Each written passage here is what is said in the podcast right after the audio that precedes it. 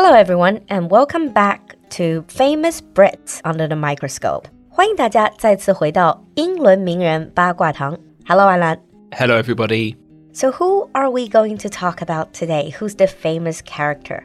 I thought now that it's getting a bit darker and the nights are getting longer, especially here in Beijing, I thought now would be a good time to share a few stories, to gather around the heating and to hear some stories. Sounds great. So, is this someone from British folklore? Yes. So this is the first British hero from folklore, and his name is King Arthur. Ah, 亚瑟王. I'm sure even if you're not into fantasy literature, you probably have heard of that name, 亚瑟王. To be honest, what I know about King Arthur, I think I read something about it when I was younger. Mm-hmm. But now all these names get mixed up. King Arthur, I remember Camelot, I remember Excalibur, Merlin, but they all get mixed up. Well, that's understandable. There's actually lots of versions of the story. So you've seen it in books or films, and the story is always a little bit different. Ooh, can't wait to hear it. This story I'm actually going to be telling you is probably one of the most common versions. It begins Arthur was the son of King Uther Pendragon, who died when he was very, very young. So when the king died, Arthur was looked after by the magician Merlin. Merlin 就是梅林吧? There are tons of like TV shows and movies about Merlin the magician. Yeah, that's recently only just been on air called Merlin. Yeah. So what did he do? What did this magician do? Well, according to the tale, Merlin used his magic to put a sword in a stone and declared that whoever can pull the sword out would become king. Eh, and voila! Of course, Arth- King Arthur pulled out the sword and became king. Yeah. So it's what's known as the sword in the stone. 啊，这是石中剑。我记得后面还有一把剑，对吧？嗯。I remember there's another sword later. Yeah. And so he was the king, and then? Well, Arthur married Guinevere. Mm. And then set up his castle of Camelot. Oh, so Camelot is the name of his castle. Yeah. Is that the place where he gathered all these knights? Yeah, absolutely. It was at Camelot, according to the tale, that Arthur set up the round table. 圆桌骑士. How did he select these knights? Well, they were all the bravest knights of the land who made up the Knights of the Round Table. So they used to go on quests.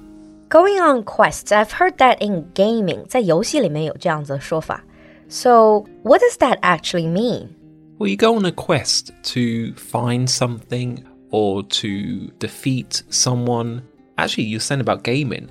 The idea originally comes from King Arthur. The idea of a knight going on a quest. So, all of these gaming design, all of these, especially fantasy games, a lot of them are based on the idea of uh, players, they group together and then they go on quests. Yeah. Interesting. So, it's kind of like just a joint problem solving process. It's like the modern day teamwork, isn't it? Well, pretty much. Pretty much. Hmm. I remember one very famous knight of the round table called Lancelot. Yeah. So Lancelot was the most famous of all the knights. And according to the tale, he actually fell in love with the queen, Queen Oh. Guinevere. And according to some versions of the story, they had an affair. Oh, how did King Arthur react to that? Well, not very well. And according to the tale, that's when the downfall of Camelot began. Mm-hmm. Yeah, I wouldn't be surprised. But where did the magician, Merlin, where did he go? Well, Merlin still acted as an advisor. Hmm. And one of the tales is that Merlin used his magic to get the sword Excalibur. Excalibur, 圣剑. It's like the holy sword. Yeah. And this sword he got from the Lady of the Lake. Lady of the Lake, 湖中女妖. So what's so special about this Excalibur? Is it like a magical sword? Well, some of the tales say it was magical, some just say it was a very good sword. But there was something magical about it, of where it came from. The Lady of the Lake lived in the lake. It was a spirit of the lake. However, as I was saying about the downfall of Camelot, according to the tale, Excalibur was taken by Arthur's son, Mordred, so that he could become king. Oh, so it's a father son battle then. Yeah. So King Arthur fought and killed Mordred, but in the process, King Arthur died of his wounds. Hmm, pity. Such a legendary character and just killed by his son. Hmm. And what happened to the Excalibur? Well, according to the tale, Excalibur is still in the lake. It was thrown back into that lake from where it came from and was returned to the Lady of the Lake. Yeah, I think a lot of gamers out there, a lot of people who play games, they are not unfamiliar with the word Excalibur. Mm. If in Chinese they are sometimes called 湖中剑 or 圣剑. They have quite famous games centered around Excalibur. Yeah.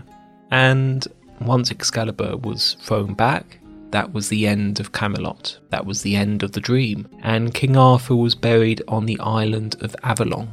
Isn't Avalon the land of the fairies? And it's like their idea of the utopia, the heaven, so to speak. Kind of. It's a little bit unclear what they mean by Avalon. Some people actually think it's a place in England. Hmm, so that was the end of King Arthur. Well, not according to the tale. The tale is that King Arthur will return when Britain needs him again. So, on his tomb, according to the story, is written, The once and future king. the once and future king. So it's kind of like a spiritual symbolism for the Brits. Well, yeah, according to the tale, if England or Britain ever needs King Arthur again, he will return. Hmm. Sounds a bit scary, actually. So, was King Arthur based on a real person? Where did this whole folklore come from? No one really knows. Lots of people have been discussing this question. There are loads and loads of different parts of the story that come from older British legends. For example, throwing swords into lake is actually a Celtic tradition Uh, why did they do that? because they believed that the gods, i.e., like the Lady of the Lake, lived in lakes. So you throw swords at them. oh, you offer the most precious things you have. Ah, so it's like an offering. It is an offering. Unfortunately, they also used to offer people as well. Uh, that's actually that's not that uncommon in the ancient beliefs. So, but there was no written records about King Arthur then. Well, no. Many scholars argue that he's based on a real figure from the Dark Ages, so around 500 AD. But as you say, there were no records or writings, so no one really knows. But obviously, for the stories to be passed on, it can't just be verbal. When was it first written down? Well, it was first written down in 1100, so at ah. least 600 years after the event. So, probably what happened was it was lots of different stories that all came together. Hmm. I guess during which time, during these 600 years or so, it was just like basically kids gather around and listen to the tale of King Arthur pretty much. and its influence is still very much visible, especially the idea of chivalry. Chivalry. Chivalry 就是这种骑士精神, spirit of the knights. Is it the whole idea of like knights, they're brave and then whoever they serve and also they protect women? Yeah. So the idea that men need to be brave, to be polite, protect women, honest, and loyal as well, hmm. all come from that idea of being gallant or being Gallant. brave. Ah, I like that word. It's got a very nice sounding to it. So, you know, you hear sometimes people having discussions in, in some movies or TVs, and then sometimes people would comment saying, Oh, I'm glad the spirit of chivalry is not dead. So that whole comment is about, Oh, I'm glad there are still chivalrous men that believes in some sort of old traditional ideas of being gallant, being loyal and brave. Well, our ideas of politeness, our ideas of what is right and what is wrong, comes a lot from chivalry.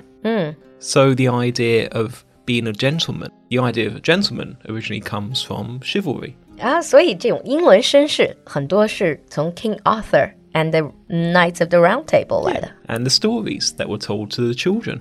Is it also about saving damsel in distress? 这是这种有英雄救美的这种情节。 Yeah, according to the story, it's all about you have to protect and save women. I guess nowadays they would say like women do not need to be rescued. then chivalry is probably seen as more sexist. But I like the basic idea of being polite, being decent to people. Yeah. Okay, that was a very interesting talk with Alan about King Arthur. And if you have ever heard of this tale or if you have anything to share to offer, feel free to leave us a comment in the comment section. We'll see you next time. Bye. Bye.